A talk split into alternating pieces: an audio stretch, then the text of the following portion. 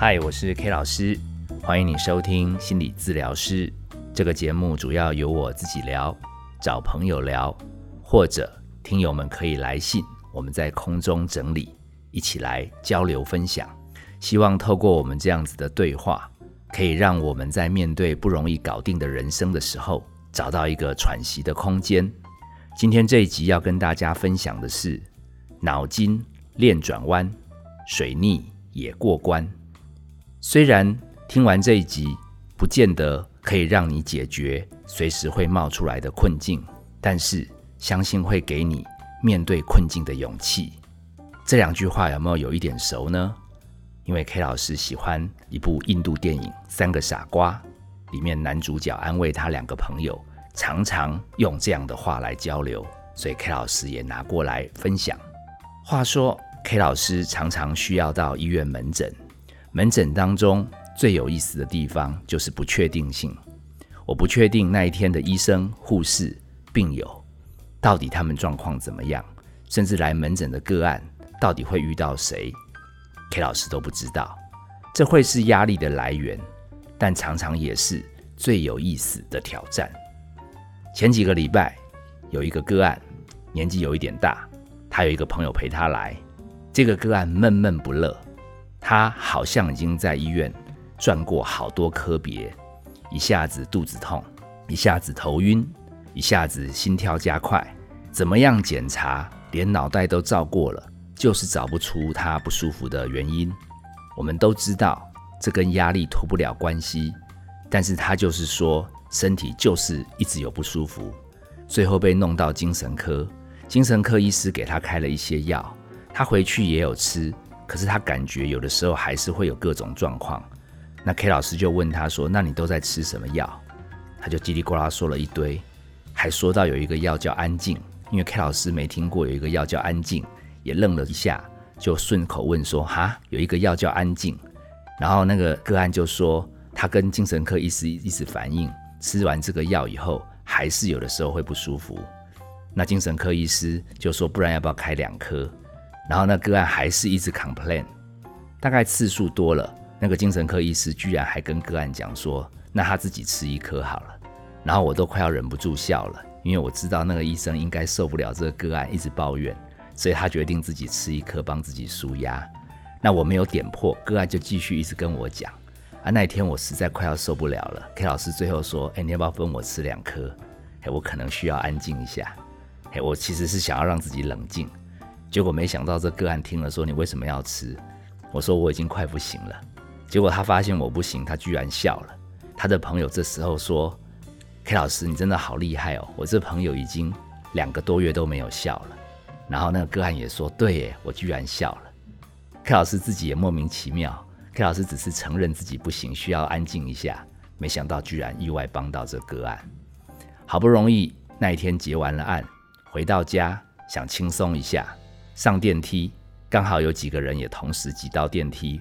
我们在电梯往上升的同时，我忍不住嘟囔了一下：“哎呀，下个月大楼要整个改装，所以电梯也要拆掉。据说有将近一个月都没电梯可搭。我现在好珍惜搭电梯的机会。”另外一个邻居接着说：“对呀，六楼真的要爬起来会很累。”哦，他说：“不过还好，还有七楼、八楼的。”他们应该会更辛苦，K 老师忍不住笑了，对自己不好过，想到别人过得更难过，心情就好一点。说说笑笑的时候，后面有一个声音说：“我住七楼。”我们两个很尴尬，因为我们好像在取笑他。他说：“七楼真的很倒霉，而且家里还有好几个长辈，有什么状况的话，真不晓得该怎么办才好。好不容易才撑过防疫的隔离期。”他觉得又要陷入下一次的防疫，而且那一次还没有电梯可以搭，又要跟世界隔离。K 老师在电梯开门的时候回头跟他讲了一声：“还好你有练习过防疫的隔离，这次在被隔离的时候你已经有经验了。还有，如果需要六楼帮忙的时候，记得叫一声。”嘿，他也就苦笑的对着我说：“好。”我要跟大家分享的是，是因为生命实在是太无奈了。有很多的时候，其实我们真不晓得该怎么样去面对。如果不开一点玩笑，不耍一点幽默，有的时候真不知如何度过下去。K 老师自己心满意足的进了屋子，心里想：上班也要帮人家开玩笑，搭个电梯也要帮人家排解忧愁。嘿，自己明天应该要好好的去运动休息一下。所以那天晚上睡完觉，隔天一早起来，K 老师就决定今天无论如何要去流个汗，因为 K 老师赫然发现，从五月疫情爆发以来，几乎有半年 K 老师都没有飙汗运动，只有拉筋。所以这样的决心一下，隔天起来我就决心要出去运动。偏偏真的很好笑，牧师也打电话来问我说有没有什么活动，他们要安排分享。然后又收到讯息说，K 老师爸爸检查出来胆管癌，我自己健检报告肿瘤指数也偏高。最妙的是，还有一通电话告诉我，请问是柯老师吗？我们是叉叉协会。想请教您，国内外语心理咨商现况如何？可不可以接受我们采访？我决定不回，没想到简讯又跳出来说：“你是不是捡了某张信用卡？水电瓦斯自动转账设定全断掉了，电费缴交已经过期，你赶快去缴，这个不能不缴。”然后我突然想到，洗衣机还有一堆洗好的衣服没有晾，然后还有厨余没有倒，眼看。能够运动的时间越来越少，我决定，我今天就是要去流汗。所以 K 老师十分任性，只剩下四十分钟不到，K 老师也去爬山，然后又急急忙忙冲回来，因为马上又有线上工作要接。K 老师在这样混乱的过程中，冒出了一句话，安慰了自己。这句话叫做：“这世界比你知道的还要难甩开。”K 老师觉得这句话蛮有智慧的，心情也跟着好转。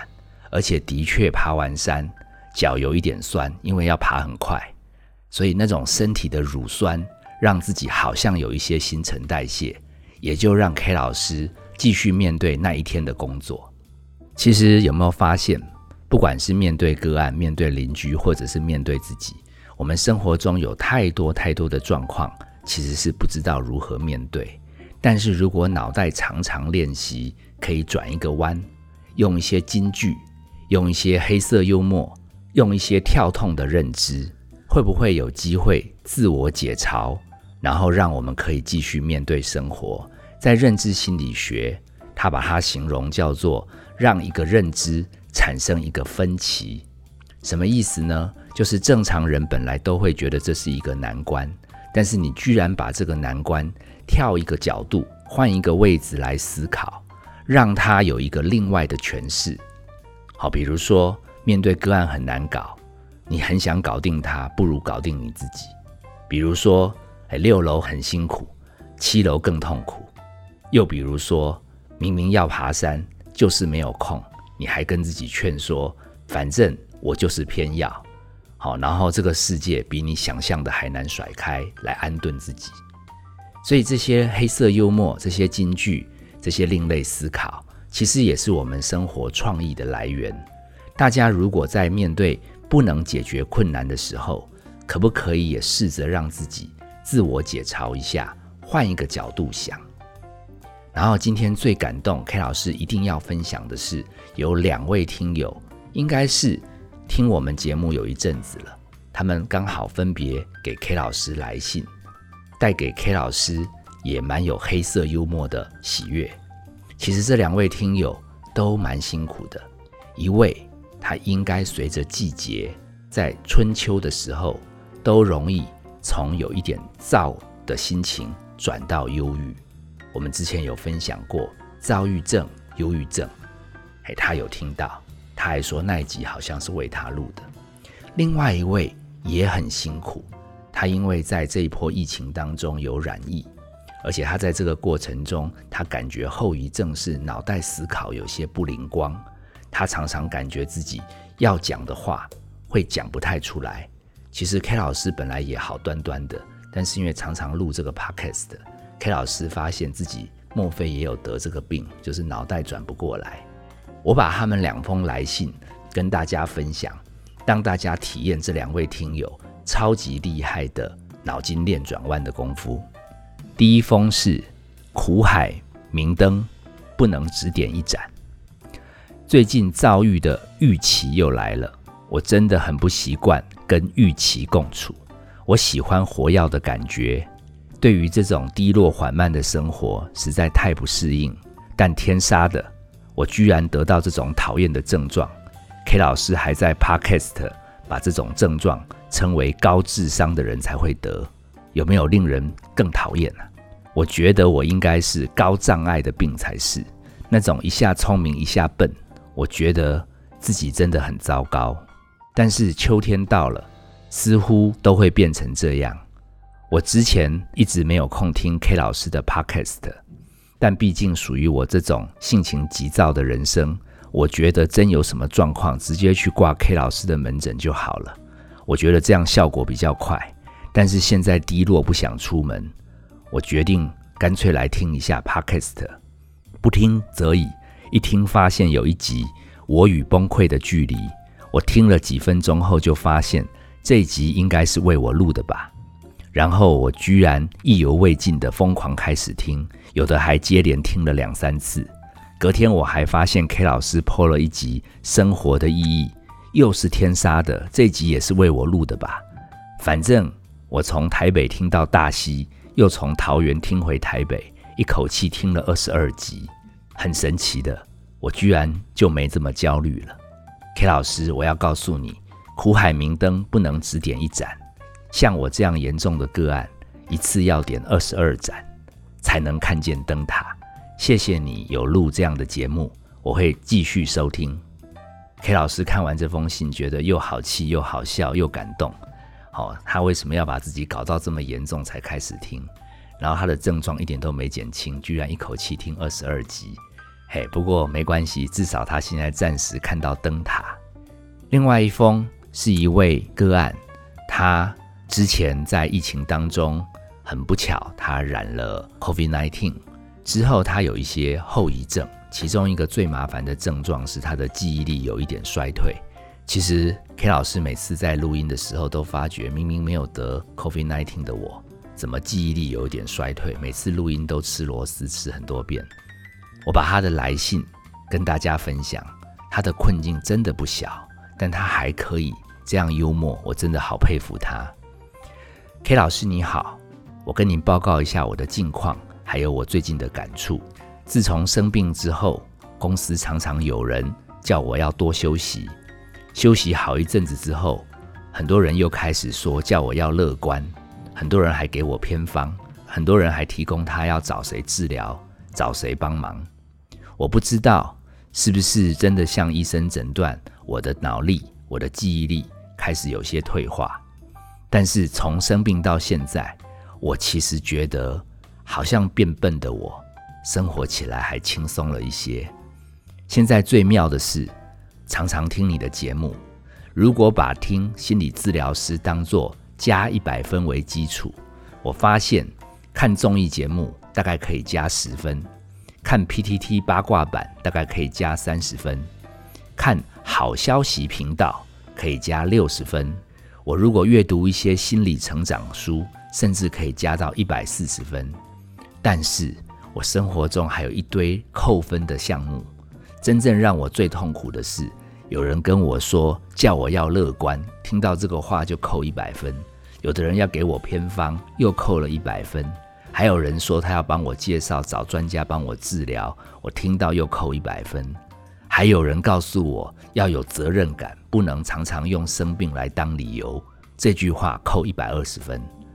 最妙的是，如果有人一直告诉我以后我一定会好起来，这句话扣一百五十分。另外，我跟你分享一个让我有一点惊讶的发现：你不是告诉我我的车已经有一点点老旧？但是要好好保养吗？于是我上网找了一些老车的资料，我发现居然有人很爱老车，觉得老车、古董车很有味道，还专门在收集。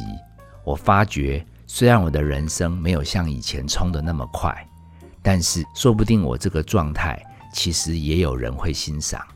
至少我会练习欣赏我自己。谢谢 K 老师一路的帮忙，我们保持联络。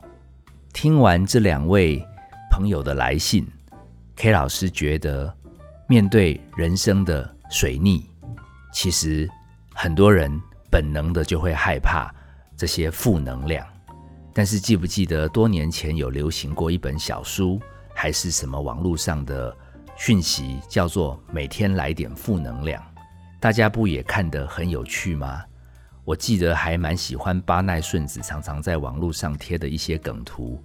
我发现，其实如果面对生活的水逆，面对负能量，我们可以不那么回避，不那么闪躲，而是带着一点幽默、另类、跳痛。创意的思考来回应，有的时候生命的乐趣也就在这个不确定当中。我是 K 老师，希望大家听完这一集，在遇到人生水逆的时候，脑筋可以练习转个弯，说不定就可以有面对困境的勇气。本节目由金星文创制作，相关的节目你可以在各大 Podcast 的平台收听，欢迎按赞、订阅并分享。我们下集见，拜拜。